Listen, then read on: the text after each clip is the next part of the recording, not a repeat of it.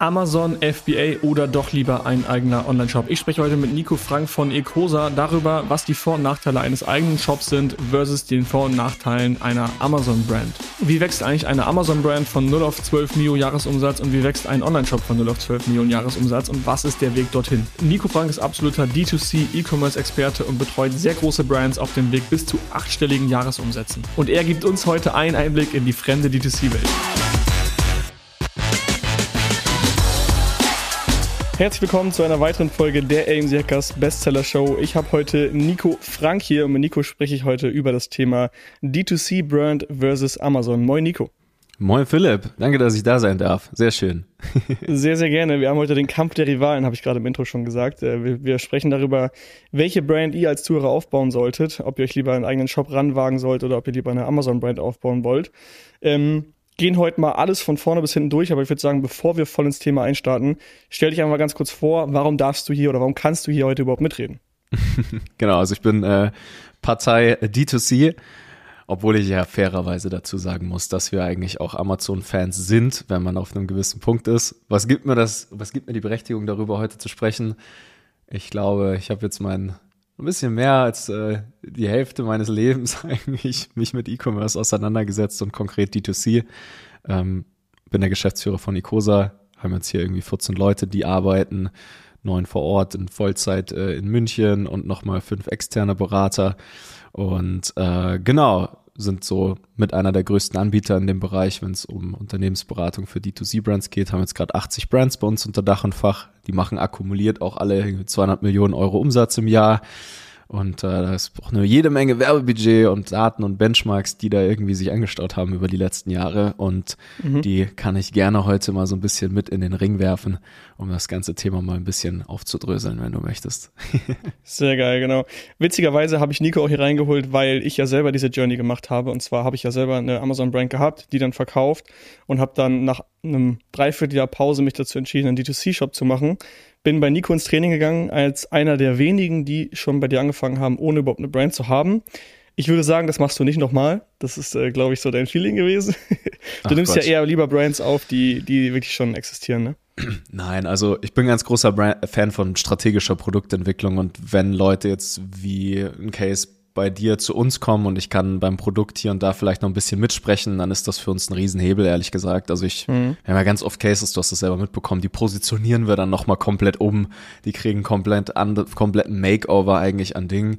Und äh, auch wenn es jetzt bei dir ein bisschen länger gedauert hat, dadurch, dass natürlich Product Development immer ein zeitintensives Thema ist, gerade bei D2C-Brands, ja. ähm, ist halt das ist der einzige Nachteil. Aber ansonsten hast du das ja jetzt mega gerockt bei uns und bist einer der wenigen, das muss man auch mal dazu sagen, lieber Philipp, der tatsächlich, obwohl er mit dem Amazon-Mindset zu uns gekommen ist, jetzt richtig krass die PS auf die Straße bekommen hat. Also von daher äh, Chapeau ja, an dich. Ja. Das ist das ist das Witzige, was ich mitnehme, das Amazon-Mindset. Und äh, ich habe Nico das eine oder andere Mal äh, zugespammt und gesagt, mich ausgeheult und gefragt, was ist hier los, äh, weil ich mit diesem Amazon-Mindset an den Tisch kam.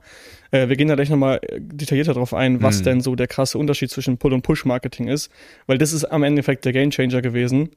Ähm, sowohl negativ als auch positiv, aber für mich einfach auf Amazon vorweggenommen hast du ein ruhiges Fahrwasser und als Brand hast du so ein unruhiges Fahrwasser, dass teilweise zwei, drei Tage im Jahr so einen kranken Umsatz reinholen, ähm, den du sonst in einem Monat nicht machst. So, und das ist halt äh, schon echt krass bei Shops und das gilt für Amazon-Seller, klar, am Black Friday vielleicht auch ein bisschen, aber grundsätzlich ist ruhigeres Fahrwasser und es ist alles etwas, etwas vorhersehbarer, weil das Suchvolumen halt einfach immer vorhersehbar ist.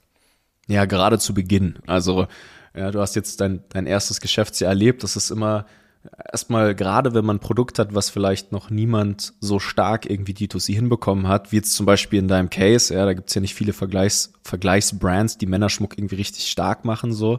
Mhm. Ähm, da, da musst du erstmal viel lernen, iterieren und ausprobieren, ähm, sehen, welche Angebotsstrukturen passen, zu welcher Zeit, an welche Zielgruppe, ähm, weil man genau, wie du schon sagtest, dass der Unterschied zwischen Push und Pull ja letztlich Zielgruppen abgreifen muss und in den Checkout bringen muss, die noch nicht mal wussten, dass du mit deinem Produkt die Lösung ihres Problems bist, was auch immer es für eins sein mag. Und das ist eine ganz andere Disziplin. Also da, ja. da sprechen wir über anderes, ein anderes Handwerk, ja, andere Zyklen. Ja. Lass uns mal, bevor wir da Push und Pull vergleichen, ja. noch mal ganz kurz so ganz vorne anfangen. Ähm, lass uns mal besprechen, worauf kommt es im Shop an? Also welches Produkt ist im Shop erfolgreich? Und das dann mal gegenüberstellen versus welches Produkt ist auf Amazon überhaupt erfolgreich. Ähm, gerne, wenn du Amazon Insights hast, kannst du schon gerne welche nennen, aber ich habe auch welche mitgebracht, sodass wir beides einmal beleuchten können. Ja, ich würde dir das mit Amazon einfach mal überlassen. Ich glaube, da kennst du dich hm. besser aus. Ja, ähm, D2C, welches Produkt ist erfolgreich? Erstmal upfront, wir haben bei uns die verrücktesten Cases. Ich meine, du hast jetzt zu Q4 einige mitbekommen bei uns, die irgendwie von 0 auf 11.000 Adspend am Tag gehen, wo du dir wirklich am Anfang denkst, what the fuck, wie kann das mit so einem Produkt funktionieren? Ja, ähm, und das sind solche Themen, wo man grundlegende Rahmenbedingungen, glaube ich, eher so im Sinne der Höhe der Warenkörbe mal erstmal initial einschränken kann. Also was, mhm. was ein Thema ist, ist für, für einen Neukunden im D2C brauchst du nun mal mindestens im Schnitt ja deine 30 Euro, um die zu akquirieren. Ja, das was wir ja oder was ihr auf Amazon den Arcos anschaut, gucken wir uns ja letztlich im E-Commerce so die die MEA an, also die Gesamtmarketing-Effizienz beziehungsweise der Begriff, der geläufiger ist, ist der ROAS. Und wenn du dir im Prinzip äh, auf deinen angestrebten ROAS nicht mindestens diese 30 Euro für den Neukunden leisten kannst, dann ist es schon grundlegend mal ein schwieriges Produkt hinzukriegen. Also es macht dir das ja. Leben extrem viel schwerer, vor allem am Anfang, ja, weil es sehr kapitalintensiv ist.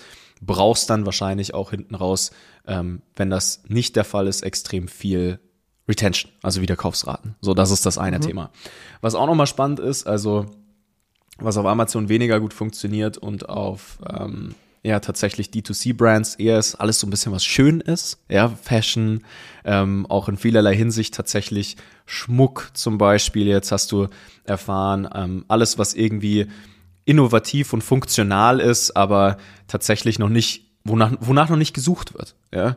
ja? Also letztlich alles, was einen guten Warenkorb mitbringt, eine gute Margenstruktur und wonach wenig schon proaktiv gesucht wird und wenig Search Volume da ist, ist erstmal grundlegend eher ein D2C-Produkt mehr als ja. ein Amazon-Produkt eigentlich. Ne? Genau. Das kennen wir auch aus unserem Amazon-Umfeld. Ich meine, jeder Seller, der hier zuhört, kennt das. Mhm. Äh, sei es aus der Familie, die Oma oder irgendwie die Best Friends, die einem einen gut gemeinten Rat geben und sagen, hey, wie wär's denn mit diesem und jenem Produkt, was du noch rausbringen kannst? Ähm, das hat noch keiner und das gibt's noch auf Amazon nicht und das ist meistens äh, ein Indikat dafür, wenn es das auf Amazon noch nicht gibt, dass halt auch keiner danach sucht.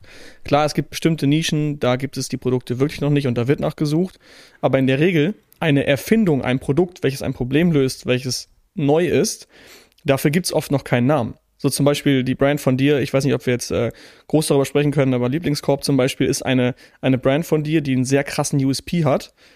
Aber dieser USP, den, den, der wird dir nichts bringen, weil auf Amazon wirst du den nicht kommuniziert kriegen, weil keiner nach diesem Produkt sucht. Wenn ich aber das neue Produkt, dieses neu entwickelte, geile Produkt in Push-Marketing-Kanälen pushe und geile Ads zeige und geile Wege und Emotionen rüberbringe, dann trigger ich auf einmal den Demand. Also ich habe auf einmal den Kunden, der sagt, hey, das ist eine geile Lösung, da habe ich Bock drauf. Der wäre aber nie auf die Idee gekommen, danach bei Amazon zu suchen. Absolut korrekt. Und das ist halt genau die Herausforderung. Also dieses, äh, ich greife Demand ab versus ich kreiere Demand ist mit anderen Sales-Zyklen und anderem, in einem ganz anderen Handwerk verbunden. Und das, das hat etwas mit Denkgewohnheiten zu tun, die sehr schwierig zu, neu zu modellieren sind. Da kommen wir ja bestimmt ja. gleich noch drauf. Ja. ja. Genau, also ich reife Demand ab, heißt einfach bei Amazon damals, ich habe eine Haarschere verkauft, ich habe die Haarschere an jeden verkauft, der danach gesucht hat. Und es war, wie gesagt, was ich meinte, eingangs auch, das ruhigere Fahrwasser. Es ist genau vorhersehbar, wie sich das Suchvolumen übers Jahr verteilt. Gibt es vielleicht Peaks, gibt es vielleicht äh, äh, Monate oder Wochen, in denen es nicht so krass abgeht. Ähm, wohingegen ich im Shop einen Demand kreiere und dieser Sales Cycle dauert viel länger. Wenn ich jemandem, der keinen Schmuck trägt, immer und immer wieder in einer Ad zeige, hey, das macht das mit dir, wenn du Schmuck trägst, dann kommt der auf einmal auf den Gedanken, vielleicht auch selber Schmuck zu tragen. Wobei ich dich, Nico, immer noch nicht dazu bekommen habe. Ne? Du bist ja auch so on the edge gerade. ja, vielleicht, äh, du musst mit Charlotte, äh, Charlotte targetieren. Ja, ja das ist äh, witzig. Frauen funktionieren gut. ja, richtig. Okay. Charlotte, die Charlotte trifft dann die Entscheidung einfach für mich einmal. Ja. dann hat das Produkt auch eine andere Konnotation. Ich meine, so ein Geschenk von einer Freundin, gut gemeint, so. Ich bin zum Beispiel gar nicht der Fashion Guy. Ich trage immer meine zwei, drei irgendwie selben Hemden so. Ich habe einfach, selbst wenn du jetzt mir eine gute Ad zeigst, nicht das Bewusstsein dafür. Ähm, ja. Aber das ist dann halt auch wieder äh, der Punkt, ne? Also letztlich, man kann sich's wirklich extrem spaßig vorstellen im D2C E-Commerce, weil es gibt ganz viele verschiedene Wege, dann eine Go-to-Market Messaging-Strategie eigentlich zu haben. Ne? Ich kann jetzt die Freundin ansprechen, ich kann die ältere Person, die äh, jüngere Person ansprechen, ich kann schon den Fashion-Experten ansprechen, ich kann den ansprechen, der sich noch nicht damit auseinandersetzt und irgendwo in diesem riesigen Markt zu gewissen Zeiten gibt es den größten Hebel. Und ja. äh, das ist halt unsichtbar. Das kann man noch nicht irgendwie mit Tools erstmal recherchieren oder nachfinden. Man kann schon Recherche machen, aber es sind letztlich immer Dinge, die müssen dann erstmal ausprobiert werden. Und äh, das ist halt höchst spannend und auch irgendwo das, wo ich sagen muss, das macht mir sehr viel Spaß, wenn, wenn ich über Marketing ja. spreche. Ja. ja, ich glaube, bei Brands ist es auch häufiger der Fall, also bei D2C-Brands, dass die aus einer Passion heraus entstehen. Also ich glaube, du hast viele Kunden, die mhm. gar nicht so dieses Business, diesen Business-Sense hatten von vornherein. Also ich würde sagen, andersrum, 90 Prozent der Amazon-Seller oder 95 Prozent der Amazon-Seller starten aus dem, aus dem Wunsch heraus, finanziell unabhängig zu werden oder vielleicht ihren Job zu kündigen. Und ich glaube, viele D2C-Brands, korrigiere mich gerne, machen das oder auch, es gibt auf jeden Fall viele, die irgendwie eine geile Idee haben und sich denken, hey, das Problem muss man eine Lösung haben und die machen aus einer Passion heraus vielleicht das, das, äh, die Brand. Und dann brauchen sie noch jemanden wie dich, der denen halt erstmal zeigt, wie man überhaupt äh, Marketing macht. Ja, also ich schätze mal, dass irgendwie alle, die sich für eine Selbstständigkeit entscheiden, irgendwo Geld verdienen wollen. Also da glaube ich, brauchen wir uns nichts vormachen. Nichtsdestotrotz hast du schon recht, dass die Art der Menschen, die sich für so eine D2C-Brand oder auch gibt ja sehr viel Love-Brands, also die dann einfach wirklich so ähm, ja, sehr viel Wert auf Nachhaltigkeit legen und auf die Story und die Prinzipien, die sie befolgen, halt grundlegend eher schon mal einen anderen Wertekatalog haben als jemand, der einfach nur Geld verdienen will. So. Ja. Und diese Differenz sozusagen gibt's, aber wir alle müssen Gewinn machen. Wir alle müssen irgendwie sauber wirtschaften. Von daher, ähm, so ganz losgelöst, glaube ich, von dem Geldthema gibt's das nee. nicht. Nee, nee, das Aber nicht. es ist trotzdem, wie gesagt, äh, öfter in, bei Amazon so, dass du halt irgendein Produkt verkaufst, was du selber noch nie gehört hast. Und was ja. bei Amazon ist immer der Joke, je mehr die Leute lachen und fragen, wie kommst du darauf, bei dem Produkt, was du machst, desto besser ist das Produkt. Ja. Und im Shop hast du schon mehr Schmuckbrands, mehr Fashion-Brands, mehr äh, bei Amazon der Joke immer Handyhüllen-Brands oder Knoblauchpressen, weißt du, so. Ja. Ähm, ja. Okay, also zum größten Unterschied nochmal auf Amazon-Seite. Auf Amazon ist es halt so, du gehst halt hin und analysierst erstmal das Suchvolumen, schaust bei Helium 10, wie viel Umsatz gibt es in der Nische überhaupt, ähm, wie gut ist die Competition, wie, viel, wie sind die Bilder. Und dann, klar, das, der USP, ähm, also das Alleinstellungsmerkmal, spielt auch eine Rolle, aber erst später. Also ich entscheide mich für das Produkt und dann versuche ich halt am Ende irgendwas besser zu machen. Vor ein paar Jahren war es halt so, dass bessere Bilder schon ein USB waren, weil du dem Kunden besser gezeigt hast, was er bekommt. Inzwischen ist es so, dass du schon ähm, die USPs irgendwie anderweitig machen musst, bessere Materialien verwenden, einen anderen Griff oder andere, also irgendwie Produkteigenschaften, die wirklich besser sein müssen. Ähm, und dann kommt es bei Amazon einfach ganz groß, ganz stark darauf an, wie ist das Listing, also wie ist das, wie sind die Produktbilder, wie ist das Text ähm, und wie ist genau, ja, also dein im Endeffekt wie im Shop halt eben der Shop aufgebaut. Nur bei Amazon ist es halt einfach nur das Listing, weil du, ganz großer Unterschied, in die riesige Vergleichbarkeit gehst. Also du hast ja bei Amazon, wenn ich jetzt ein Produkt suche, 30 Competitor auf der ersten Seite alleine, mit denen du comp competest und im Shop kommen die Kunden nur auf deinen Shop und du musst die am Ende davon überzeugen, dass du ein geiles Produkt hast. Absolut korrekt. So, dann ähm, würde ich sagen, das sind so die Unterschiede, was das Produkt angeht, ähm, beziehungsweise auch das Marketing. Dann haben wir auch viele Vor- und Nachteile. Ähm, hast du mal so ein paar Shop-Vorteile und auch gerne auch Shop-Nachteile versus Amazon, die du schon so auf der Hand weißt? So, ganz kurzer kleiner Tipp. Die Early Bird Tickets für AMZ Hacking Live 2024 gehen online. Du kannst diese auf amchackinglive.de finden. Was ist AMZ Hacking Live? Das ist unser größtes Event von AMZ Hackers für alle offen. Das heißt nicht nur für Mitglieder, sondern für alle, die sich für das Thema Amazon interessieren. Wir planen mit 1000 bis 1500 Personen für dieses Event. Wir haben eine richtig krasse Location in Berlin am 27.01.2024 und das solltest du nicht verpassen. Wir haben richtig geile Speaker am Start. Wir haben eine Messe mit Ausstellern am Start. Wir haben Masterclasses, wo du was zu Amazon lernen kannst und und wir haben natürlich auch wieder eine legendäre AMZ Hackers Afterparty. Schau es dir an, amzhackinglive.de. Die Early Bird Tickets sind jetzt verfügbar.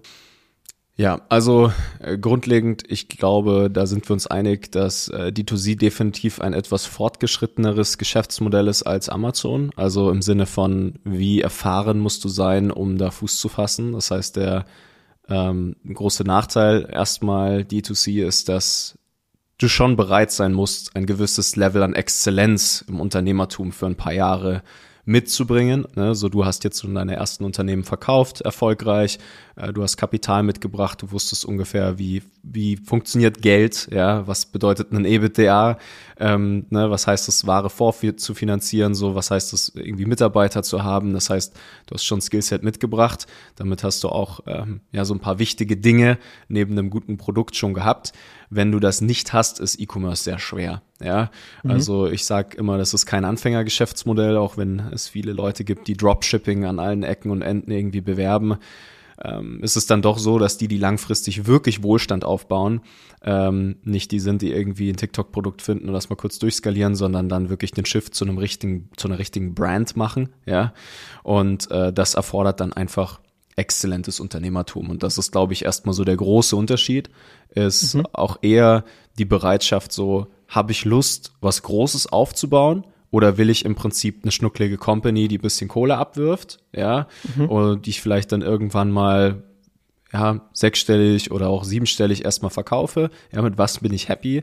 Enjoy ich den Prozess eher, was richtig Dickes aufzubauen, dann ist D2C im Prinzip mein Case. Oder will ich vielleicht einfach erstmal als Unternehmer Fuß fassen oder als Unternehmerin, dann halt eher ja. Amazon so. Und das ist erstmal so das wichtigste Meta, Vor- und Nachteilprinzip, würde ich sagen, zwischen diesen zwei Welten, ne, die man da so hat. Ja. Ich glaube auch einfach, du brauchst im Shop ja. einen noch längeren Atem. Also mhm. am Ende, du sagst immer so schön, der Burggraben ist größer. Also wenn du einmal ein Jahr als Brand überstanden hast und äh, 150k im Monat Umsatz machst oder 200k, dann hast du einen gewissen Burggraben und dich kann eigentlich nicht so schnell jemand vom, Ston, äh, vom Thron kicken. Ähm, und das dauert halt einfach. Also du musst wirklich ja. dich mit extrem, extrem vielen Sachen beschäftigen. Bei, bei Amazon sind es halt die ganz normalen Sachen, klar, Produktentwicklung, Import, äh, Listing erstellen und verkaufen. Aber dazu kommt bei, beim Shop halt noch das ganze Thema E-Mail-Marketing, Google Analytics, du musst technisch begabt sein, ähm, was bei mir der größte, das größte Problem war tatsächlich, ähm, weil ich sehr kreativ bin und dieses ganze technische Klaviyo-Gedöns und Facebook-Pixel, da hatte ich alle keinen Plan von. Und da musst du wirklich Zeit und auch Geduld für haben, das so richtig, richtig zu lernen. Ja, genau. Ich sage immer, es ist sehr interdisziplinär. Also mhm. ganz oft hat man so auf Founder-Level, jetzt bist du Solo-Founder gewesen. Ja, das ist so die Sondersituation. Wir haben es ganz oft so, dass äh, diese interdisziplinäre Exzellenz, die notwendig ist, sich meistens aufteilt in Zahlen und Kreativität. Also auf Founder-Level ja. sieht man oft diesen Split. Ja, und wenn man dann alleine gründet und äh, nur eine Sache, eher stärker ist. Bei mir war das auch so, dass die, die Kreativität erst da war und die Zahlen dann später gekommen sind. Ich kam dann aus dem Marketing. Muss man dann bereit sein, mal ein, zwei Jahre im Prinzip in den sauren Apfel zu beißen und diese Kompetenz sich anzueignen, obwohl man vielleicht gar keinen Bock drauf hat. Ja. Und das ist sozusagen halt etwas, das erfordert eine unfassbare Disziplin.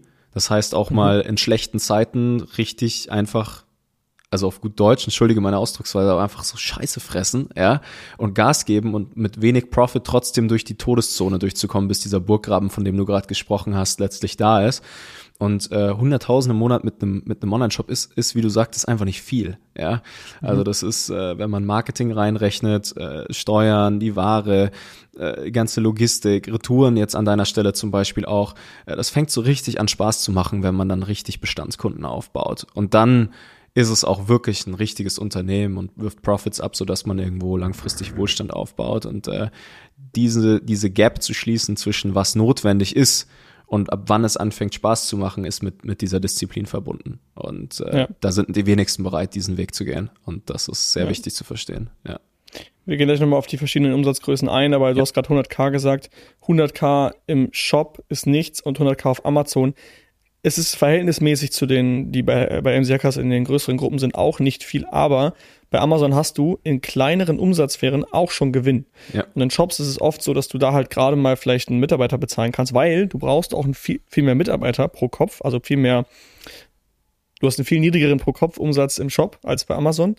Ähm, und 100k auf Amazon kannst du easy alleine rocken und mit einer 10%igen Marge hast du schon deine 10k am Ende des Monats und könntest, wie du schon sagst, eben davon auch schon leben. Und das geht im Shop halt nicht.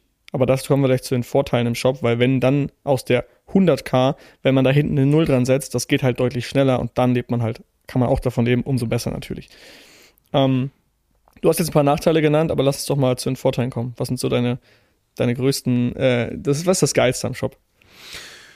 Boah, ich glaube, der ganze Prozess ist, wenn man sich darauf einlässt und wirklich Lust darauf hat, eine, eine unfassbare Reise, die man da angeht, die extrem viel Spaß machen kann, die äh, langfristig einfach, wie du schon sagtest, ein Unternehmen schafft, was man nicht so schnell irgendwie reproduzieren kann. Ähm, das Marketing an sich, wenn man Push-Marketing sozusagen versteht und auch gut macht, ist etwas, das macht mir persönlich am meisten Spaß. Du baust halt einfach Brand auf, so man kennt dich und deine Ads, so diese ja. zum Beispiel Skimbro Werbeanzeige, die ähm, die wir da geshootet haben, die vielleicht auch viele gesehen haben, die hat, ich wurde da viermal auf der Straße angesprochen, ja. Das sind halt mhm. solche Aktionen, da gehst du auf die Drehs, du hast ein Kamerateam dabei, so du hast Spaß bei der Arbeit, du lässt dir konstant neue Creatives einfallen, du äh, baust irgendwie ein Team auf, du hast, bist sehr nah am Kunden dran, du bist so, du kannst direkt mit denen sprechen, die sind Teil einer Facebook-Gruppe, so die werden eine raging Community, die sich unter deinen Kommentaren für deine Produkte einsetzen, du ähm, hast einfach wirklich sehr close Menschen, die nicht einfach praktisch jetzt eine Schere kaufen, sondern ganz oft wirklich eine Transformation in ihrem Leben. Also wir haben bei Skimbro zum Beispiel, auch obwohl es einfach nur eine Skincare-Routine ist, teilweise durch die Trainings, die wir damit anbieten, einfach so Kurse rund ums Thema Gewohnheiten etablieren und eine Academy, die dahinter steckt und kriegen da so viele positive Nachrichten von wegen, so ja, ich fühle mich jetzt endlich confident in meiner Haut und ich habe jetzt Gewohnheiten irgendwie mir angeeignet, die es mir erlauben, jetzt irgendwie mal mehr Tinder-Dates zu haben und ich habe jetzt eine Freundin kennengelernt und das sind halt Geschichten, Geschichten, die da entstehen. Und also für mich ist es ehrlich gesagt so, neben der Tatsache, dass sowohl mit Amazon als auch D2C ein, Haufen Asche verdient werden kann, ich werde irgendwann mal zurückdenken und mir denken, so was für, was für Companies habe ich aufgebaut und was für eine Story ist dahinter. Und das mhm. ist halt, äh, bei einer D2C-Brand ist, ist mehr Big Picture dahinter als bei einer Amazon-Brand. Ja. Ne? Und ja. das ist letztlich das, wofür ich angetreten bin. So, ich will eigentlich Geschichten schreiben, sowohl im Marketing als auch mit unseren Foundern und den ganzen Geschäftsführern, die wir bei uns haben. Und das ist der, der große Vorteil, den ich bei D2C sehe, auch wenn man ein, zwei Jahre braucht, bis man richtig Fuß fasst, ist es dann, wenn es soweit ist, doch schon was sehr, sehr Schönes und bringt einen auch an den Punkt, wo ich sage, ähm, du kannst fast in keinem Umfeld mehr lernen. Also es ist so, danach bist du Unternehmer oder Unternehmerin. Danach hast du ja. Finance, du hast Marketing geregelt, du kennst Sales Cycle, du weißt, wie man CRM aufbaut, du kennst grundlegend die Dynamiken und die Stufen, die es in einem Markt gibt, um deine Angebote und deine Narrative zu platzieren. So, wenn du das mal gut gemacht hast, dann äh, bist du zum zum Unternehmer Ritter erschlagen, wenn du mal Eight Figures geknackt hast. Ne? Also das ja. ist äh, das ist schon eine, eine Performance. Ja, ich finde es witzig, äh, was du sagst, dass du angesprochen wurdest, weil das bei mir tatsächlich auch. Ich habe damals mit meiner Amazon-Brand deutlich mehr Umsatz gemacht, aber ich war halt der Underdog. Mich hat halt niemand gesehen. Ich war ja. komplett versteckt. Äh, und das war auch am Ende, wir sagen immer, bei Amazon sind es Pseudo-Brands, weil es die Brands eigentlich nicht gibt. Aber wenn du auf dem Listing bist, sieht es halt aus wie eine bekannte Brand. So lässt ja. es halt wirken. Ähm, und bei, bei einer D2C-Brand ist es halt so, dass du, wenn du deine Impressions mal anschaust, wie viele Millionen Menschen eigentlich deine Ads sehen, ja. äh, ist es schon echt krass. Ich habe jetzt auch schon an mehreren Ecken mitbekommen, dass das Hands bekannt ist. Also ich habe hier im Office auch ein paar Leute kennengelernt, die mich dann gefragt haben, was ich mache und dann habe ich erzählt, was ich mache und dann kannten die die Brand schon. Und das war halt zum ersten Mal ein Gefühl von, okay, krass, die Leute kennen meine Brand, ich kenne die Leute nicht. Also das, die mhm. kennen das nicht nur wegen mir, sondern einfach, weil ich vielleicht was richtig gemacht habe. Mhm. Ähm, und das habe ich jetzt auf diesem kleinen Scale schon, den ich jetzt habe. Ne? Also, und ich frage mich dann, wie das wird, wenn ich erstmal wirklich diese Null hinten dran habe und wirklich super bekannt bin, die Brand, wie, wie es mir dann geht, wenn ich zum ersten Mal auf der Straße jemanden sehe, der mein Schmuckstück trägt. Und das ja. ist halt dann diese Emotion dahinter, von der du gerade gesprochen hast.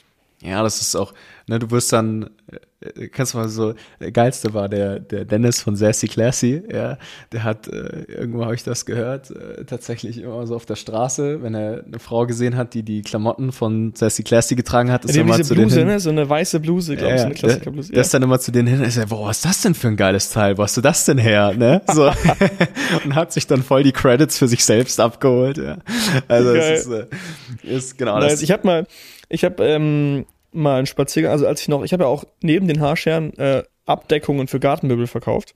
so witzigerweise. Random. Unter, ja, es ist komplett random. Unter anderem für Strandkörbe und ich habe tatsächlich mal beim Spaziergang in Münster eine meiner Hüllen entdeckt. Also ich bin quasi ganz normal random rumgelaufen, habe auch die, die Hülle im Garten gesehen und das, das war auch schon ein geiles Gefühl und ich glaube, das schaffst du als Brand deutlich schneller, ist natürlich ein absolut irrationaler Grund, also einfach nur fürs Ego, aber gehört auch dazu am Ende des Tages und ist auch nice. Hey, irgendwo leben wir alle so ein bisschen für Status und Anerkennung, auch wenn es mehr Leute gibt, die sich das weniger eingestehen wollen. Ja, äh, ich glaube, dass das ein Riesenthema ist und äh, wenn man dann auch wirklich was Gutes tut, ja, also wenn man jetzt nicht ein Produkt hat, was die Welt irgendwie nur zumüllt, sondern ne, die Leute kaufen sich ja im, im D2C, egal ob das jetzt Schmuck, Schmuck ist ein perfektes Beispiel, kaufen irgendeine Form von Transformation. Ne, Kleidung mhm. bringt ja super krass zum Ausdruck eigentlich, wer du bist oder du willst es damit zum Ausdruck bringen, wer du bist. Du möchtest was tragen, was vielleicht sonst keiner hat oder deine individuelle Persönlichkeit irgendwo zeigen. Und äh, das hat alles was mit irgendwie Status zu tun. Und äh, solange sich die Leute durch die Produkte da draußen ein bisschen besser fühlen, egal was das letztlich irgendwo für den Einzelnen bedeutet, ähm, wird ja irgendwo Wert gestiftet. Und vielleicht gibt es das Schmuckstück dann einmal weiter, äh, wird das weitergegeben vom großen zum kleinen Bruder oder irgendwie vom, vom Papa zum Sohn irgendwann früher oder später ja. als Erinnerungsstück. Das sind Sachen, da steckt richtig Gefühl dran. Und das ist halt das Schöne an D2C, ne, dass man halt irgendwie wirklich faktischen Wert stiftet. Und das ist auch was, was uns halt sehr wichtig ist, um ehrlich zu sein. Ne, also das ist ein Fun Fact bei mir. Also es kaufen sehr viele unseren Ringen. Ich habe heute noch ein, äh, eine Brigitte gehabt oder so, die hat drei Ringe gekauft und ich weiß, die hat sie für ihre drei Söhne gekauft. Ja. Und das ist schon echt nice. Also oder auch äh, ähm, Verlobungsringe. Also ich weiß, viele kaufen. Also es ist eigentlich überhaupt nicht der Vibe, den ich verkaufe, aber trotzdem äh, kaufen es manche halt einfach als Geschenk für die Familie, Verlobungsring oder für einen Partner.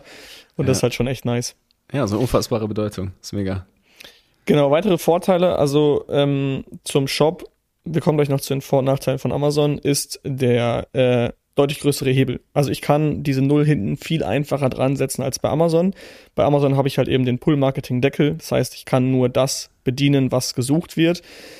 Nico, ich kann es dir sagen, ich weiß nicht, wie viele Amazon-Seller schon versucht haben, mit externem Traffic auf Amazon irgendwie noch was zu reißen. Es funktioniert einfach faktisch nicht. Ähm, einfach weil die AOVs zu niedrig sind, der Traffic ist zu teuer und es lohnt sich faktisch nicht. Wir kommen gleich nochmal dazu, für welche Amazon-Brands es sich lohnt, vielleicht einen Shop aufzubauen. ist auch nochmal sehr interessant. Ähm, aber externer Traffic auf Amazon, ich kenne keinen, der es gemeistert hat. Wenn es jemand geschafft hat, dann herzlichen Glückwunsch, dann hat man eine sehr geile Disziplin geschafft. Aber das schafft man halt eben im, ähm, auf Amazon nicht. Dann ein riesiger Vorteil, der für dich schon selbstverständlich ist, deswegen hast du ihn gar nicht gesagt, und das ist für Amazon-Seller gar nicht selbstverständlich, ist, du ownst die Kunden. Im Endeffekt ja, hast du die Kundendaten und du hast die Chance, diese Kunden wieder zu kontaktieren. Das habe ich jetzt zum ersten Mal bei mir Black Friday gemerkt. Ähm, ich hatte drei bis 4.000 Kunden, überhaupt nicht viele. Und ich habe diese Kunden alle Richtung Black Friday neu erreichen können. Und das ist halt extrem geil, weil du einfach plötzlich ein neues Offer spielst für Black Friday und du kannst alle deine Kunden, alle deinen Kunden eine Mail schicken. Und ich habe es dir nie geglaubt. Ich habe immer gedacht, ey, wer macht denn heutzutage noch E-Mail-Marketing? Also wer schaut sich eine E-Mail an? Da trägt sich doch jeder aus. Aber es machen letztendlich ganz, ganz viele und es super viele kaufen darüber und das ist einfach ein geiler Hack. Und das ist auch dieses exponentielle Wachstum, weil wenn ich jetzt das ganze Jahr wieder Kunden sammle und nächstes Jahr zu Black Friday wieder eine Mail rausschicke, mache ich exponentiell mehr Umsatz als, als letztes Jahr. Ja, genau. Das sind so die Bestandskundenaktionen. Ich meine, du hast es ja auch bei, keine Ahnung, Cases wie jetzt Norleys oder New One oder so bei uns mal mitbekommen, was da geht, wenn man mal irgendwie 50.000 Leute in einer E-Mail-Newsletter-Liste hat das äh, schmeckt schon richtig dann irgendwann, ja. ja. also das ist auch der ähm, EBIT, ne? Also die machen alle auf Neukunden keinen Profit mehr bei uns. Teilweise zu Black Friday kaufen wir die Kunden sogar leicht defizitär ein, weil wir wissen, wie die sich dann innerhalb des Amex-Abrechnungszeitraums praktisch über das Bestandskundengeschäft noch äh, während, während Weihnachtsgeschäft entwickeln. Also das ist schon alles auf Cashflow positiv, aber es gibt so Zeitpunkte, wo du wirklich intraday so draufdrehen kannst und zu proaktiv draufzahlst. Ne? So. Ja. Also genau, ist, die äh, Retention hast du bei Amazon nicht. Also ja. Nachteil von Amazon, nämlich muss ich jetzt vorwegnehmen, passt gerade. Ich kenne viele Brands, die ein perfektes Retention-Produkt haben, was mhm. im Shop eine sehr hohe Retention hätte. Amazon hast du vielleicht zwei Prozent, anderthalb Prozent. Also es gibt sehr, sehr wenige. Klar, ich glaube, so das Parodebeispiel ist erst Vitamin D3, Nahrungsergänzungsmittel. So, das gibt auf Amazon wahrscheinlich auch eine geile Retention. Aber wenn du das nicht hast, dann hast du faktisch keine Retention. Also die Kunden, die kennen dich nicht, die kaufen auch nicht wegen dir, ja. die kaufen einfach nur das Produkt. Ja, und somit hat halt auch äh, so eine Brand, finde ich, immer eine gewisse Halbwertszeit. Ja, also wenn man mal richtig letztlich Exit Value aufbauen will, ich weiß nicht, wie lange so ein Business halten kann auf Amazon. Ja, ich meine, es kommen ja auch immer neue Produkte irgendwie drauf. Das correct me if I'm wrong. Aber so äh, langfristig richtig geile Unternehmen haben halt einfach immer eine unfassbare Retention. Das ist egal, in welchen Bereich man da eigentlich reinschaut. Ne, mhm. So ähm, klar, dann werden die vielleicht aufgekauft und hier und da und dann macht das irgendwie strategisch Sinn, das irgendwie zu fusionieren mit einem anderen Produkt oder einer anderen Brand. Aber grundlegend ähm, sind die, die besten Business Models die, wo man einfach eine unfassbar klebrige Retention hat. So, und, äh, Aber ja. das ist der Punkt bei Amazon, du brauchst keine Retention, weil du bist upfront profitabel. Ja. Und das ist der große Unterschied, kommen wir gleich zu den Vorteilen. Ja. Du brauchst sie halt gar nicht, weil du machst mit jedem einzelnen Sale Money ab dem ersten, ab dem ersten Sale quasi. Mega. Ähm, wie ist denn so die Firmenbewertung? Also ist das auch ein Shop-Vorteil, würde ich sagen? Die Shops sind deutlich wertvoller. Was ist da so aktuell gang und gäbe? Kannst du da was zu sagen? Boah, also so ein Zweier Multiple auf den Umsatz oder halt dann irgendwie, glaube ich, so ein Achter oder sowas auf ein EBITDA ähm, ist, glaube ich, realistisch. Ich kenne aber jetzt, nagel mich nicht fest, ich bin noch nicht so viele Exit-Prozesse irgendwie selbst durchgelaufen. So ist zwar mit Skimrow jetzt das Ziel, aber ähm, ich kenne die exakten Multiples jetzt gerade in der aktuellen Zeit, in der wir uns befinden, jetzt ja. nicht, aber es ist, glaube ich, relativ normal. Was ich dir sagen kann, ist, dass es die 2Z-Brands auf dem Exit erst interessant werden, wenn du mal wirklich eine Million EBITDA machst. Also du musst schon Richtung Eight Figures kommen. Ansonsten findest du in der Regel niemanden, der da reingeht. Und wie gesagt, Marketing komplett in-house, Geschäftsführung obsolet. Und das sind schon zwei Dinge, die erfordern eine unfassbare Exzellenz, bis man da überhaupt erstmal hinkommt. Mhm. Ähm, von daher, das, das geht nicht ganz so schnell wie bei einer Amazon-Brand, würde ich jetzt mal sagen. Ja. Ne? Auch da ist wieder sozusagen der Zeitraum und äh, die, die Skills, die notwendig sind, immer ein bisschen größer an der Stelle. Ja. Das ist, glaube ich, das perfekte Beispiel eigentlich oder der perfekte hm. Vergleich Amazon versus Shop. Amazon, du kannst schneller einen Exit machen, kriegst aber auch viel weniger Geld. Shop, du kannst einen deutlich größeren äh, Exit machen, brauchst aber auch zehnmal so lange gefühlt und musst zehnmal mehr Energy reinstecken und hast auch zehnmal mehr graue Haare bekommen währenddessen. Mhm. Ähm, und da musst du dich einfach vorher fragen, worauf habe ich Bock? Will ich das schnelle Geld, was dafür ein bisschen weniger ist? Weniger ist ja auch relativ, ne? Es ist ja auch wieder Ansichtssache, hast du gerade gesagt. Ähm, aber das ist ein, finde ich eigentlich ein Paradebeispiel dafür, was der Hauptunterschied ist. Ja, genau. Also es ist, äh, es ist alles, die du siehst, alles ein bisschen mehr auf einem höheren Scale, weil du dich in andere Bereiche der Märkte mit reingibst, wo anderes, ein anderer Wind weht. Ja? ja. Und den zu systematisieren ist ein bisschen schwerer, aber wenn es dann soweit ist, dann hast du halt wirklich, also da kannst du schon richtig Geld verdienen, das ist schon true. Ja. Ja. Kommen wir mal zu den Vorteilen ähm, von Amazon. Also bei Amazon ist es so, haben wir jetzt auch schon mehrmals, mehrmals gesagt, schnelles und profitables Wachstum ist auch neben dem Job möglich. Also ich kann easy, wenn ich Vollzeit angestellt bin, relativ schnell ein Produkt launchen und mit diesem ersten Produkt auch schon profitabel sein. Profitabel heißt nicht, was das verstehen auch viele falsch, dass ich ab sofort dann jeden Monat 3000 Euro auscashe und davon lebe. Profitabel heißt, das Produkt trägt sich selber, ich habe am Ende Deckungsbeitrag über und für das Wachstum investiere ich diesen Deckungsbeitrag in neue Produkte. Ähm, weil bei Amazon skaliere ich halt über neue Produkte, im Shop skaliere ich darüber, indem ich die Ads aufdrehe, theoretisch neue, neue Channels dazu nehme und mir halt geile Ideen überlege und auf Amazon skaliere ich einzig und allein über neue Produkte oder neue Marktplätze bin dafür aber auch sehr schnell profitabel.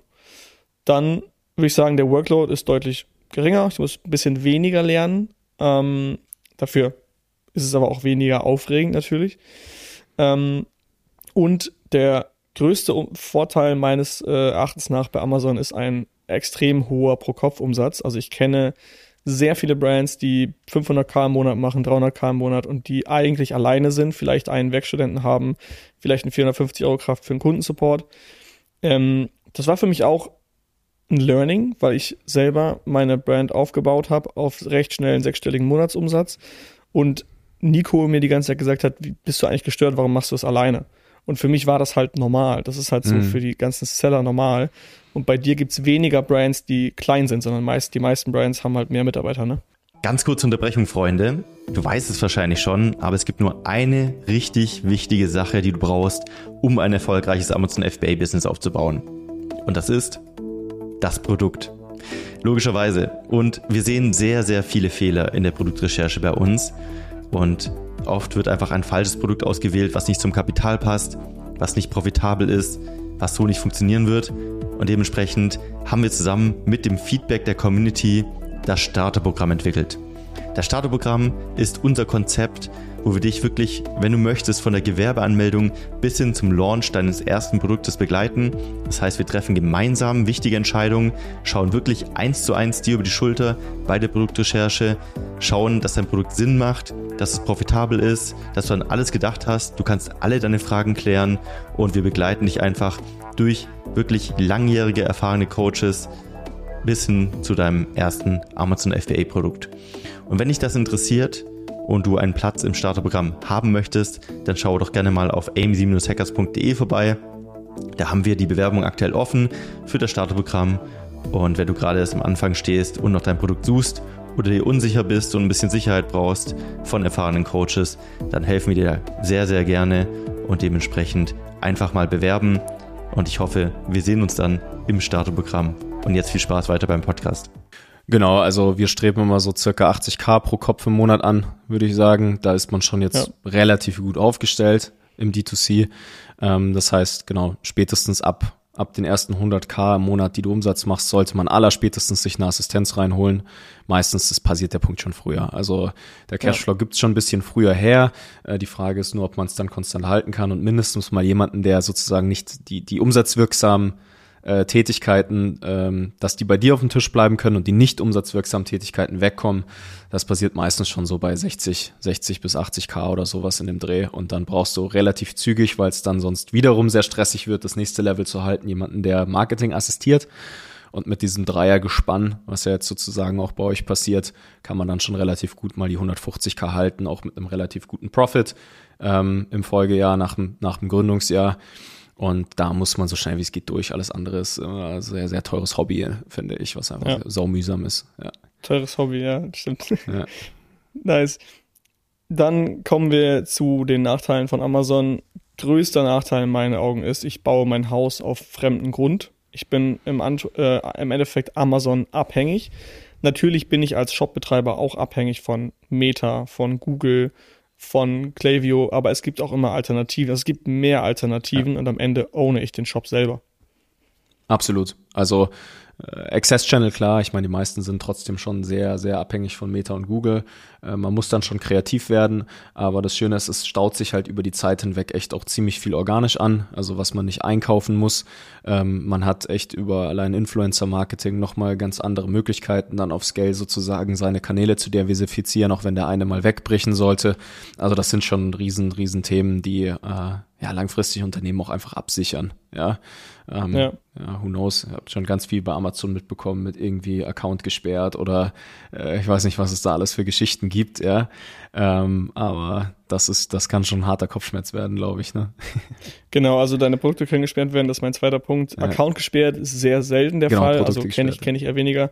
Was du halt häufiger hast, sind Produktsperrungen, ja. weil ein Competitor deine, äh, dir nicht passte oder was auch immer. Also da wird auch ein bisschen wie im Wilden Westen scharf geschossen. Mhm. Ähm, und ich glaube, also vielleicht korrigiere mich gerne, merke ich das falsch, aber Competition merkst du im Shop weniger stark, weil meistens die Brands sich gar nicht so krass überschneiden, weil sie sich alle sehr krass, ähm, ja, die unterscheiden sich sehr stark. Mhm. Und wenn jetzt ein Competitor stärker wird, du merkst es, glaube ich, erst auf sehr, sehr großem Scale.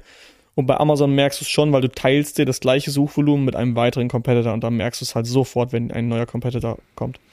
Ja, safe, genau. Also ich sage mal, bis 10 Mio kommen sich eigentlich die wenigsten in die Quere. ist halt dann auch so, ähm, im D2C ist halt das Positionierungsthema auch eine Riesenfrage. Ne?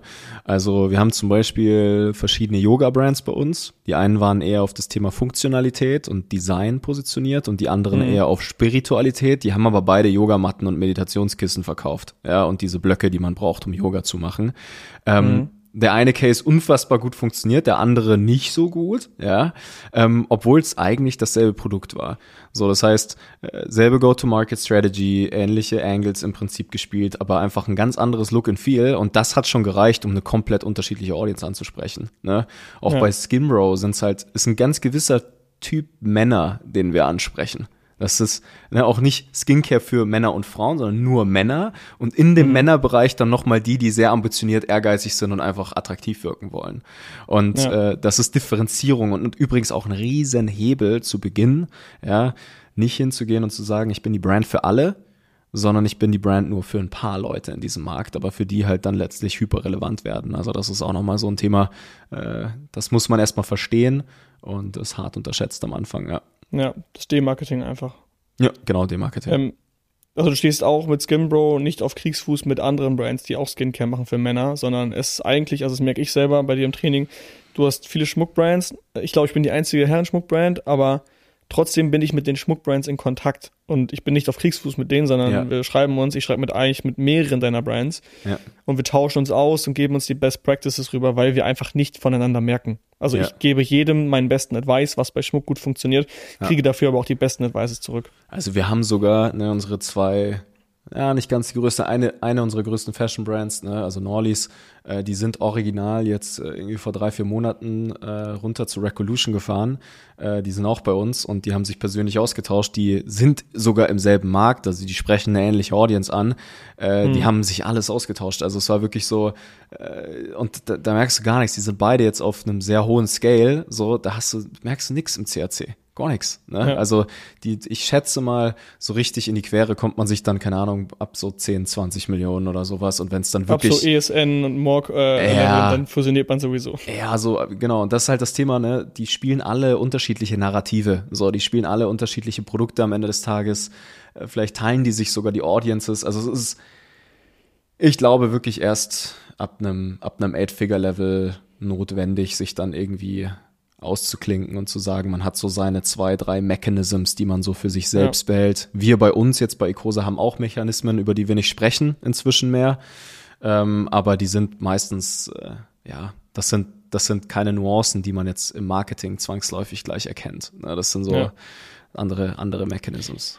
Das geht aber auch nur so lange gut, solange keiner den anderen kopiert. Weil ich glaube, sobald einer mal von den großen Brands anfängt, äh, irgendwelche Ideen krank zu kopieren, ohne dass Genau. dass äh, das irgendwie abgesprochen war, Ja. ähm, dann wird's halt schon schwierig. Also wenn ich geile Designs habe, die bei dem einen funktionieren und ich kopiere, also ich zum Beispiel Ola Kala hat eine Fließjacke rausgebracht äh, mit weißem Schriftzug, silberner Zipper, super geile Jacke.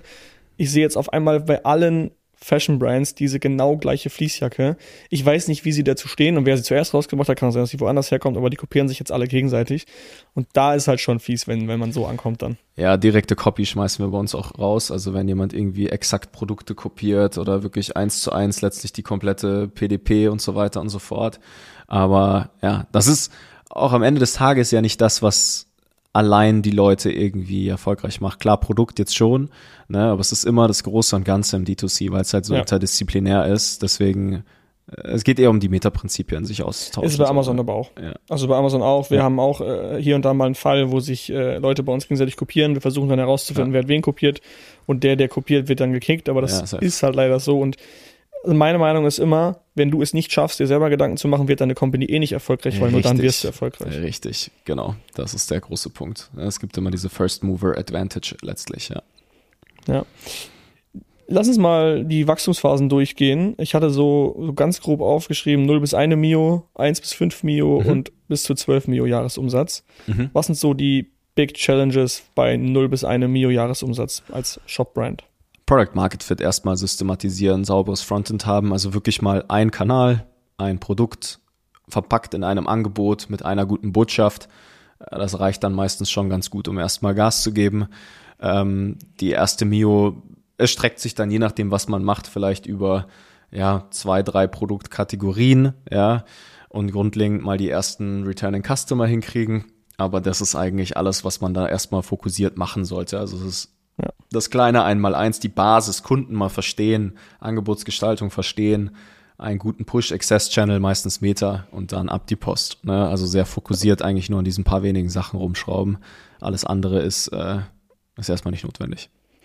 Ich glaube, Phase 1 deckt sich äh, zu mir. Bei Amazon das gleiche. Du suchst dir dein erstes funktionierendes Produkt. Bei vielen scheitert auch das erste Produkt, dann klappt das zweite dafür.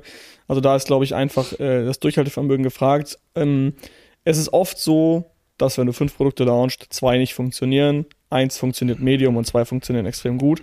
Du musst Glück haben, dass das erste halt funktioniert. Ähm, und ich glaube, die Phase 1 ist einfach lernen, lernen, lernen, herausfinden, was funktioniert, ein gutes Bauchgefühl dafür zu entwickeln, die richtigen Entscheidungen zu treffen, das richtige Produkt zu machen, herauszufinden, wie ich richtig kommuniziere. Das ist auch immer das, was du ganz krass in deinen Trainings äh, ähm, publizierst, dass die Leute ja sich darüber Gedanken müssen, machen müssen, was den Kunden anspricht. Und das ist auch bei Amazon der Fall. Also dein Listing so geil zu machen, dass der Kunde sich denkt, okay, jetzt bin ich auf dem Listing, jetzt kaufe ich das Ding auch. Voll.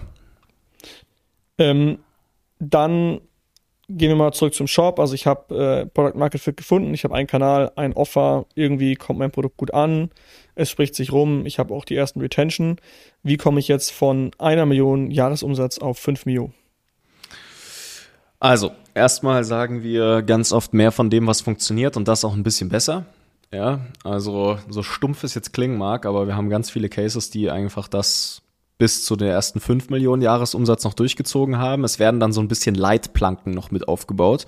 Also das sind solche Fragen, die man sich dann stellen darf, wie zum Beispiel, okay, wenn jemand das Produkt das erste Mal sieht, dann dauert es im D2C ja eine gewisse Weile, bis er sich dann entscheidet zu kaufen. Was passiert in der Zwischenzeit? Wonach wird gegoogelt, was finden die Leute, wenn sie danach googeln, ja, ähm, dann ein bisschen Google Ads anfangen zu schalten, um letztlich so diese Leitplanken links und rechts in der Customer Journey zu bauen, ähm, einfach generell das Produktportfolio eventuell ein bisschen erweitern, also ein zweites gutes Neukundenangebot, je nachdem wie die Saisonalitäten in dem jeweiligen Case sind, ist nie verkehrt, einfach um noch ein zweites Standbein zu haben, was Neukunden reinschüttet. Und dann ist ganz viel Arbeit auch CRM gefragt jetzt erstmal. Also, dass man wirklich sicherstellt, dass die Kunden, die man einkauft, auch wirklich retained bleiben. So. Und dann gibt es meistens einen riesengroßen Hebel nochmal in der Diversifizierung der Kommunikation. Also ähnlich wie bei dir gibt es ja so dann Ads, da sprechen wir die Männer an, es gibt Ads, da sprechen wir die Eltern an, es gibt Ads, da sprechen wir die Freundinnen an.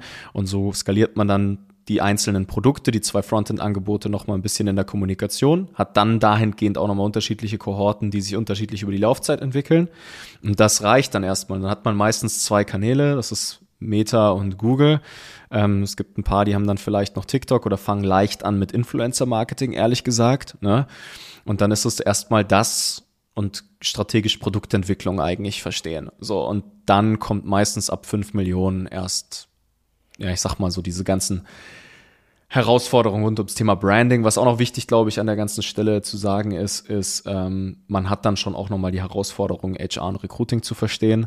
Ähm, man hat die Zeit, wo dann Controlling Finance und Prozesse irgendwie auf einmal anfangen, eine Rolle zu spielen und das übertragen auf ein Team, was nochmal sehr, sehr kräftezerrend ist an der Stelle. Aber es ist basically eigentlich das, was einen von, von null auf die erste Million gebracht hat, mit in ein bisschen größeren Diversifizierung sozusagen ne? ähm, mhm. mit Mitarbeitern. So. Und äh, das ist es eigentlich. Ne? Und das ich glaube, das ist jetzt der, der erste Scheideweg, wo sich ja. äh, die beiden Wege unterscheiden. Ähm, bei, bei dir ist es so, du hast gerade gesagt, das gleiche Produkt, vielleicht noch ein zweites Produkt, was ähnlich ist und dann aber einfach auf mehr, vielleicht auf mehreren Channels, mehrere Kommunikationswege, mehrere Angebote äh, aber am Endeffekt habe ich trotzdem noch meine zwei Produkte, die halt eben super erfolgreich sind. Bei Amazon ist es jetzt so, äh, replizieren, was funktioniert hat, hattest du eingangs auch gesagt. Ich muss jetzt das, was ich gerade unbewusst geschafft habe mit einem ersten Produkt oder mit einem zweiten Produkt, muss ich jetzt wiederholen und wiederholen. Und ich setze einfach, wie als würde ich ein Haus bauen, Stein auf Stein ähm, und lege halt einfach Produkt auf Produkt und dadurch stapel ich meinen Umsatz. Im Shop stapel ich den Umsatz nicht. Ich überlege, okay, wo kann ich noch lang gehen? Und diesen Weg nutze ich dann und drehe dann die Ads auf.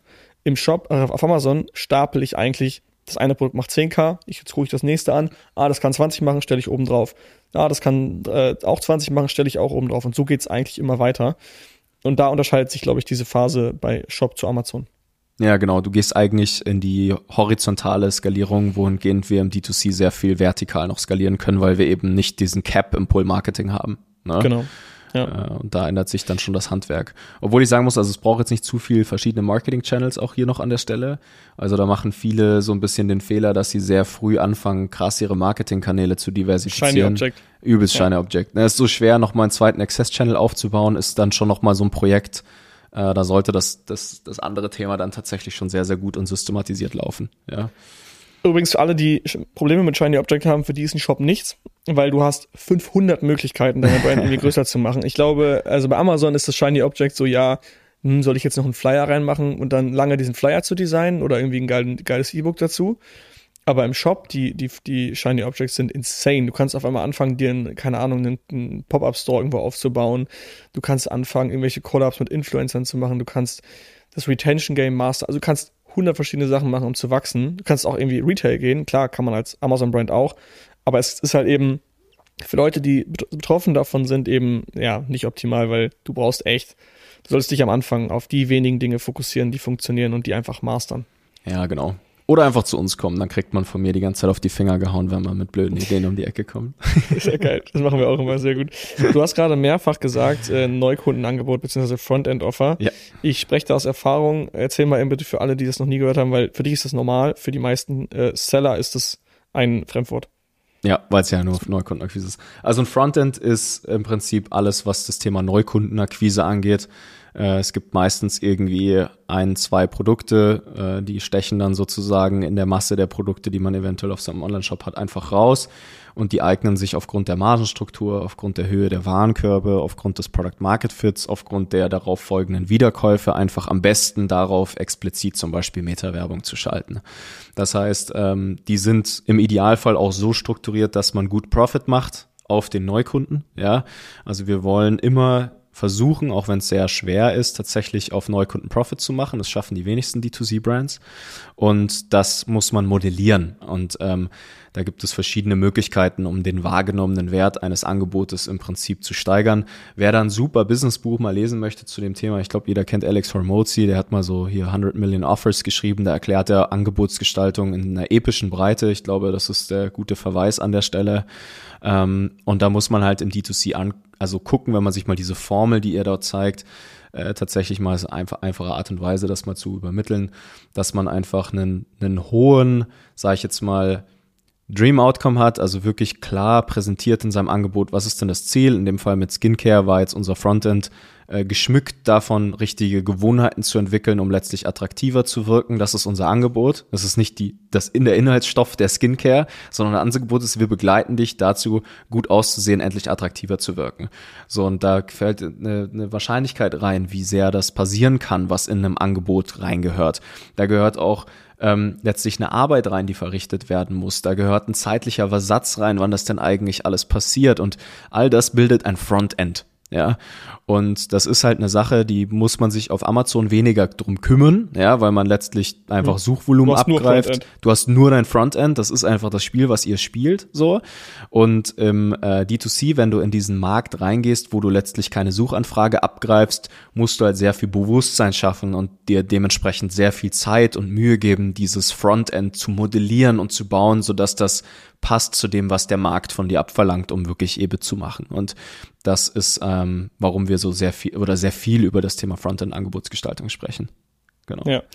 Heißt das dann immer, dass ich die Leute auf eine Landingpage schicke oder ist Frontend einfach nur, ich schalte Ads auf dieses eine Produkt und die landen dann auf der, auf der Produktseite des Produkts, was mit hoher Wahrscheinlichkeit von Neukunden gekauft wird? Das heißt eigentlich ehrlich gesagt einfach über, losgelöst von der Landingpage jetzt. Ne, das ist, okay. das beinhaltet eigentlich die ganze Reise, die so ein Kunde durchläuft. Ähm, klar, man kann schon eine Landingpage nutzen. Es gibt jetzt auch sehr viel so äh, Presale-Pages oder Advertorials, die jetzt sozusagen genutzt werden, so Whitelisting, alles was dazugehört. Das äh, ist ein ziemlich großer Trend, dass man praktisch über Magazine, die unter einem anderen Namen sind, jetzt Ads schaltet und dann sogenannte Advertorials hat und und und. So sauter solche Spielereien gibt es, aber die haben jetzt erstmal insofern äh, nichts mit dem Frontend an sich zu tun. Ähm, ja gut, ich revidiere. Ne? Es hat schon ein bisschen was zu tun, weil wenn du auf eine Landingpage schickst, dann äh, kannst du die Leute halt nochmal ganz anders durcheducaten in diesen Themen, mhm. die ich gerade ernannt habe, als wie wenn du die einfach auf eine Produktseite schickst. Aber ich sag mal, bis zu den ersten ein, zwei Millionen reicht so eine Produktseite vollkommen aus. Und wenn das nicht klappt, ja. dann ist es halt sehr schwer. Ja, dann, dann sind es so Spielereien, die meistens eher ein Zeichen dafür sind, dass der Product Market Fit nicht so gut ist. Also man sollte es schon einfach auch ohne, ohne Advertorial schaffen. Ne? Okay, so. und Frontend heißt dann einfach, ich habe ein Produkt gefunden, was gut auf Neukunden funktioniert und schalte für dieses explizite Produkt, anstatt für meine ganzen Produkte oder für die Brand, Richtig. schalte ich nur auf dieses eine Produkt meine Ads. Genau, es sind Werbeanzeigen, die haben Kommunikation für Neukunden, die noch nicht wissen, was, dass dieses Produkt existiert. Ich exkludiere alle Bestandskunden und alles, was jemals mit mir interagiert hat. Also ich mache Prospecting, also ich will wirklich ja. Augäpfel auf meine, also Impressionen einkaufen für meine Produkte, die zuvor meine Produkte noch nie gesehen haben. Ja. Okay. Und da platzieren wir diese Frontend-Angebote. Cool. Sehr cool, dann haben wir das auch fertig. Äh, dann Phase 3 kommt dann. Wir sind jetzt in der 5 Mio D2C Company, also sehr eine sehr geile Firma. Wir sind auf dem guten Weg dahin, auch eine exitbare Company aufzubauen, sind aber noch zu klein. Jetzt wollen wir auf 12 mhm. Mio kommen. Bewusst 12 Mio, weil es eine Mio im, Jahr, äh, im Monat sind. Äh, was müssen wir tun? Also erstmal sehr, sehr viel, ne, was da zwischen in dieser Reise zwischen der ersten Million und fünf Millionen kann man so ein bisschen Agenturen leveragen teilweise, weil man halt wie gesagt HR und Recruiting hat und ein bisschen Produktentwicklung, so dass man operativ im Prinzip sonst echt viel Overload hat. Die schmeißt man dann aber da relativ schnell raus und hat dann die Verantwortung erstmal wieder alles zu inhausen. Ne? Also weil das ist ja die Reise, die wir jetzt gehen wollen, dass keine externen Agenturen drin haben, sondern die ganzen Sachen ownen. Und dann ist tatsächlich die große Aufgabe erstmal die, das Ganze zu systematisieren und zu prozessualisieren, so dass man sich sozusagen selbst ein bisschen aus den Prozessen rauszieht, um dann als Geschäftsführer wirklich spätestens dann den zweiten Access Channel sozusagen aufzumachen. Also wirklich nochmal sehr viel in einen weiteren Marketingkanal oder auch zwei weitere Marketingkanäle investieren. Also da fängt dann nochmal das Startup-Momentum an und dann auch wirklich in Brand. Also da geht's dann wirklich rein, dass du von einer Direct-Response-Bude, also wo man wirklich dieses ganz knallharte, hey, du hast folgendes Problem, das ist die Lösung, kauf hier, hingeht mhm. zu wirklich Aktionen, die rein nur auf deine Mark Marketing oder Marktbekanntheit letztlich ähm, ja. einzahlen, wodurch Vertrauen entsteht. Also da kann man mal Celebrities reinholen, also ein Brandface, was man vielleicht schon kennt. Ähm, man fängt an, systematisch Influencer-Marketing zu machen. Du fängst an, dein Produktportfolio noch wirklich mal exorbitant zu erweitern an der Stelle. Und ähm, das sind dann letztlich die Wege dann Richtung Eight Figures. Und äh, dann gilt es halt, wie gesagt, äh, und das ist eigentlich die, die große Challenge, die ich sehe an diesen Stellen, ähm, das sind dann nicht solche Sachen, die man dann mit drei, vier Mitarbeitern macht, sondern du musst halt als Geschäftsführer wirklich lernen, ein guter Manager zu werden. Ja, also es wird extrem viel in diesem Markt gerade propagiert, dass es reicht, im Prinzip ein paar Freelancer reinzuholen und dann geht man Eight Figures und man hat eigentlich nur drei Mitarbeiter. Das ist in meinen Augen ehrlich gesagt Quatsch, zumindest dann, wenn es über eine längere Zeit funktionieren soll und nicht über kurze Zeit nur mit ein paar Discount Codes, diesen Runway zu halten. Und das heißt für mich wirklich sehr, sehr viel lernen, was es heißt, eine Organisation zu entwickeln, ähm, was es heißt, äh, Team Leads aufzubauen, ja, die im Prinzip ein Marketing Department leiten können, also wirklich einen, einen Head of Performance Marketing letztlich zu haben, jemanden, der sich ums CRM kümmert, jemanden, der sich um das ganze CRO-Thema kümmert, ähm, auch gegebenenfalls dann Influencer Marketing und ganze Creative Strategy. Also da sind sozusagen Bereiche, die einfach super wichtig sind, wo es dann ans Teambuilding geht. Und das ja. ist sehr herausfordernd, weil die, äh, was wir sehen oft ist, dass die Identity, die die Leute auf fünf, sechs Millionen gebracht hat, das ist nicht die, mit der sie dann Eight Figures gehen. Also die dürfen sich dann einmal neu zusammenbauen, neu finden, mhm. Ähm, sich lösen aus diesen Hardcore Operations, in denen sie drin gesteckt haben, ja, und dann lernen zu delegieren und abzugeben und auch Prozesse und Systeme zu schaffen, über die sie dann selber nicht mehr zu viel Kontrolle operativ haben und äh, auch das den Agenturen wieder wegnehmen und das umstrukturieren. Das ist dann schon noch mal so ein Projekt, das dauert dann einfach ein Jährchen. Also das ist das ist nicht von heute auf morgen gemacht und in einem Jahr von fünf auf auf sozusagen Eight Figures zu gehen ist auch schon sportlich, ja. Ähm, von daher, das ist, das ist nochmal die, die, die Prüfung dann, ja, die letzte, ja. würde ich sagen. Und ähm, genau, so, so sieht das ungefähr aus in den meisten Fällen, wenn man es dann danach auch wirklich nachhaltig halten will. Ne? Was ich mich frage, ist, also so der Unterschied gerade nochmal Direct Response mhm. Bude versus Branding. Ähm, das ist, glaube ich, der, der einfachste Unterschied zu erklären, ist eine Penny-Werbung bei RTL, die sagt, Cola Zero ist im Angebot, das ist Direct Response eigentlich, die wollen die Leute direkt yep. in den Laden holen. Und eine Branding-Ad ist am Ende, des, am Ende des Tages die Ad, die von Edeka jedes Jahr zu Weihnachten kommt. Super emotional, super aufgeladen. Ja. Meistens von Jung von Matt, richtig hochwertig produziert. Ähm, bringen denn solche Kampagnen am Ende auch Sales? Weil warum mache ich sie dann, wenn sie mir keine Sales bringen? Direct to Response ist wirklich, hey, dieses Produkt ist absolut geil, kauf jetzt die Socken, die gehen nie kaputt, wir haben Anti-Loch-Garantie, kaufe jetzt. Genau, also Gutes Beispiel ist tatsächlich, wenn man mit Celebrities arbeitet. Ja, also ähm, wenn du jetzt irgendeine sehr bekannte Person ist, ich spreche jetzt nicht von einem Influencer, sondern wirklich von äh, irgendeinem sehr, sehr Materia großen. Ja, Materia ist ein gutes Beispiel. Oder irgendeinen Fußballer oder äh, ich habe mir mal die Brand von Viktoria Swarovski angeschaut und so weiter und so fort. Also wirklich so große Namen, ja. Mhm. Ähm, wenn du die als Gesicht auf eine Brand steckst, dann bringt das initial erstmal auch keine Sales. Was es aber bringt, ja, also was heißt keine Sales, es bringt natürlich Sales, aber es reicht meistens nicht, um ein richtiges Unternehmen zu haben, aber es drückt wie so eine unsichtbare Macht von oben auf deine Direct Response Aktivitäten drauf. Das heißt also, keine Ahnung, ganz oft Cases gesehen, ähm, keine Ahnung, in einem Fall haben sie Daniela Katzenberger reingeholt und davor haben sie ihr Frontend nie richtig hinbekommen. Und in dem Moment, wo Daniela Katzenberger als Brandface sozusagen zu sehen waren, haben die Ads auf einmal funktioniert. Ne? Mhm, so, spannend. und also es ist einfach nur noch mal so ein Trust Leverage und auch eine emotionale ja. Bindung und irgendwo, ähm, ja, Pre Prestige, was du als Brand hast. So, ne? Und das ist, ähm, das ist Branding dann langfristig. Also du baust ein Gefühl auf, du baust Vertrauen auf in vielerlei Hinsicht, ja. Ähm, keine Ahnung, jetzt einen nenn mir irgendeine bekannte Brand, ja, die müssen keine Discounts dann spielen langfristig irgendwann mehr, wenn sie eine richtige Brand Brand geworden sind. Ja, die bringen mhm. ein neues Produkt läuft und die Leute schlafen vor Läden irgendwann, ja? ja. Und das sind das ist ja das Ziel, was du dann eigentlich hast langfristig und das kommt halt nicht, indem man Facebook Werbung die ganze Zeit schaltet. Das kommt halt langfristig durch wirklich ähm, ja, sinnvoll ausgedachte Brandkampagnen sozusagen, was wir auch versuchen tatsächlich mit Skimbro in diese Everything-Ads reinzubringen, ist Viralität zum Beispiel zu erzwingen. Ne? Storytelling wird dann sehr, sehr wichtig. Entertainment, auch einfach sich mal was zu trauen, wo man nicht direkt die Euros sieht, aber dann halt Monate später erst. Ne? Und das ist halt äh, ein, ein Short-Term-Sacrifice, der dann zu einem Long-Term-Gain kommt. Okay, sehr nice. Dann würde ich sagen, haben wir jetzt die Road für äh, ja, für, ein relativ, für eine relativ große D2C-Brand. Jetzt ist mal die große Frage eigentlich, ähm, weswegen wir dich hier auch an den Tisch geholt haben. Hier hören viele Amazon-Seller zu.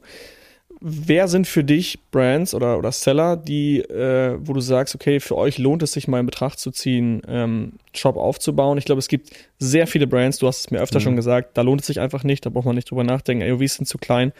Ähm, aber lass uns doch mal einen Dreamcase kreieren und welche Brands sind für, für wen lohnt es sich so richtig?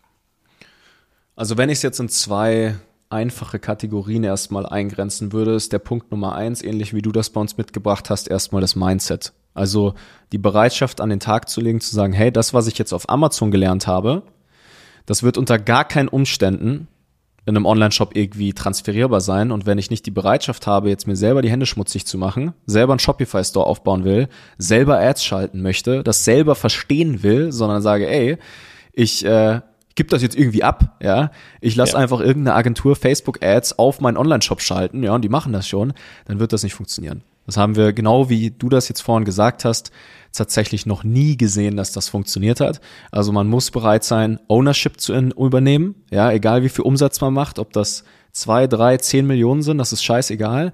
Ähm, wir nehmen niemanden bei uns auf, der nicht die Bereitschaft zeigt, dieses Commitment einzugehen, erstmal zum Beispiel. Ne, das ist bei uns etwas, da lehnen wir einfach ab, egal wie viel Geld die Leute mitbringen bei uns. Wir haben, ey, original erst, ist eine fun Story, hatten wir erst einen, der genau deswegen und jetzt die ganze Zeit bei uns hatet, äh, hatet unter Facebook-Kommentaren. Er hat neuen Mio mit einer Amazon-Brand gemacht und ist jetzt die ganze Zeit so, ja, total unseriös und so, weil wir ihn leider abgelehnt haben aus diesem Grund. Ne? So, das ist das, mhm. das ist das Wichtige. Ja. So, und dann Punkt Nummer zwei ist ähm, ein Produkt haben, was tatsächlich im Idealfall erstmal einen mindestens 60 Euro AOV mitbringt, ja, und eine mhm. 65% Deckungsbeitrag 2 Marge. Also, dass man sagt, Wareneinsatz netto, Pick and Pack, ähm, alles, was dazugehört, um das Produkt zu versenden, plus Zahlungsanbieter. Und es bleiben trotzdem 65% übrig an diesem Warenkorb, ja. Und dann gibt es noch eine zweite oder letzte Sache, die gehört da noch mit rein und das ist, dass die Leute grundlegend wiederkommen. Also wir brauchen schon mindestens mal 15% Returning Customer. Ansonsten wird's irgendwie schwer.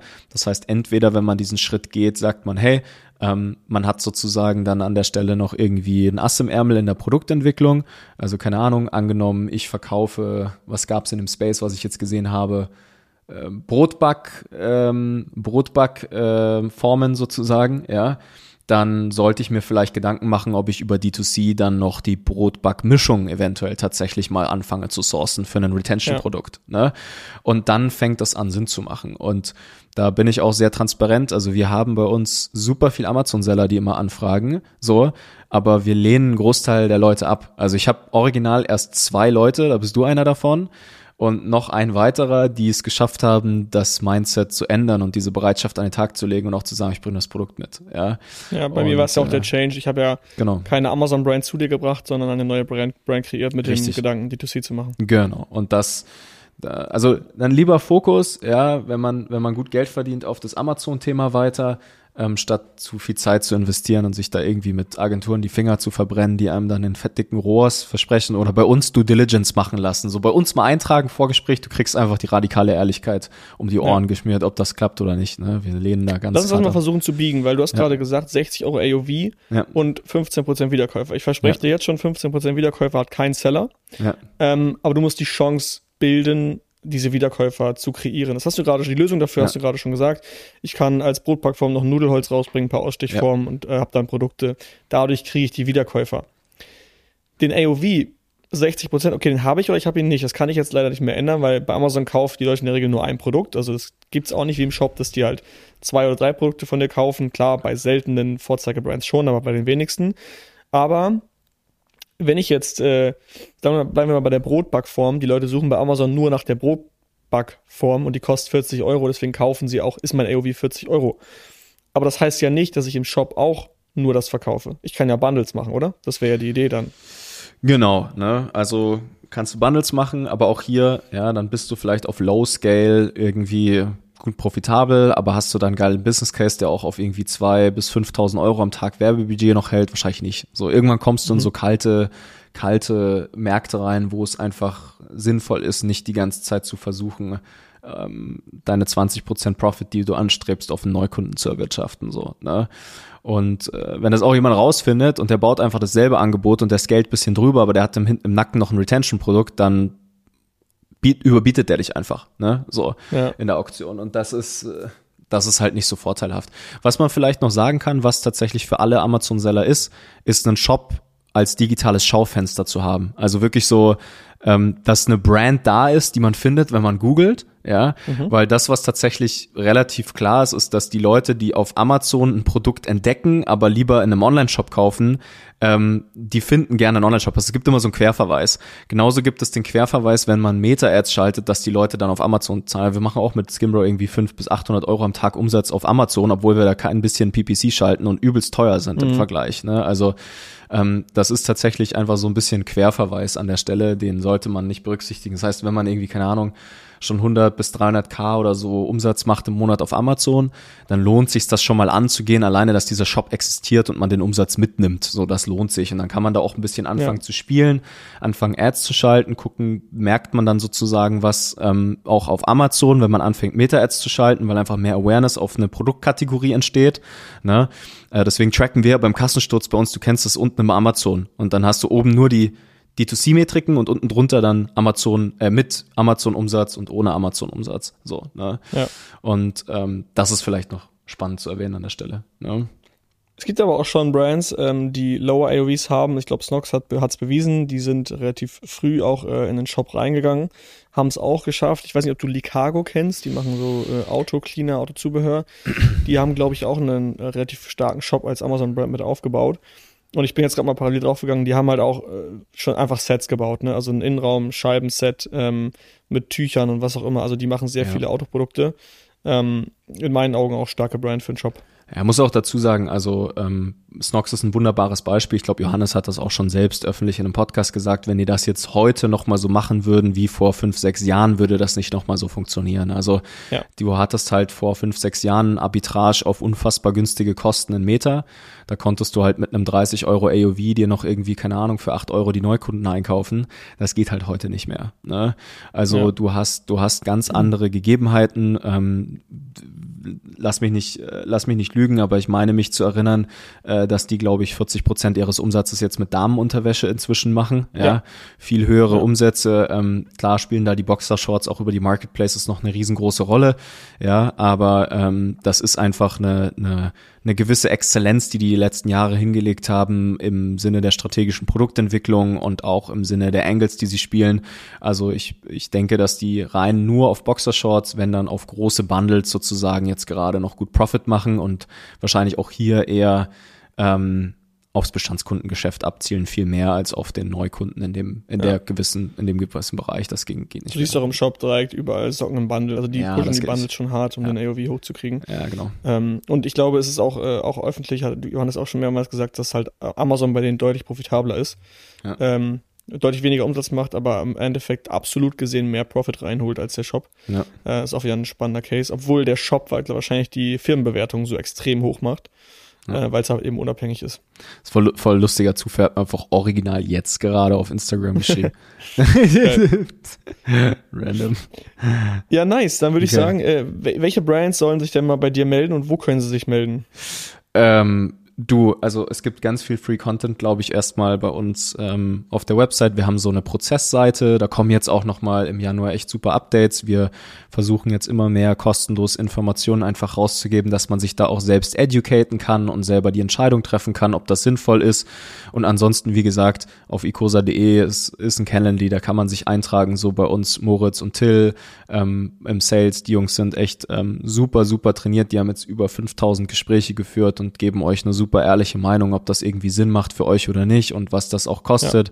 Also ähm, wir sind da echt radikal ehrlich. Das ist eines der Themen, die wir uns groß auf die Kappe geschrieben haben. Ja, äh, wir sind da super picky und von daher ähm, Jo, ist das eigentlich so der Way to go? Ansonsten, man kann mir auch jederzeit auf Instagram oder LinkedIn schreiben, wenn man mal irgendwas hat, ähm, schicke ich mal eine Sprachnotiz zurück. Äh, daran soll es nicht scheitern. Ne? Ich glaube, das ist so der einfachste Weg, ähm, weil ich glaube, das wird hoch und runter diskutiert in unseren Gruppen auch. Ja. Äh, lohnt es sich, einen Shop zu machen, soll ich einen Shop machen? Ich glaube, ihr werdet am, am schlausten, wenn ihr euch damit beschäftigt und dann einfach mal in diese Gespräche reingeht.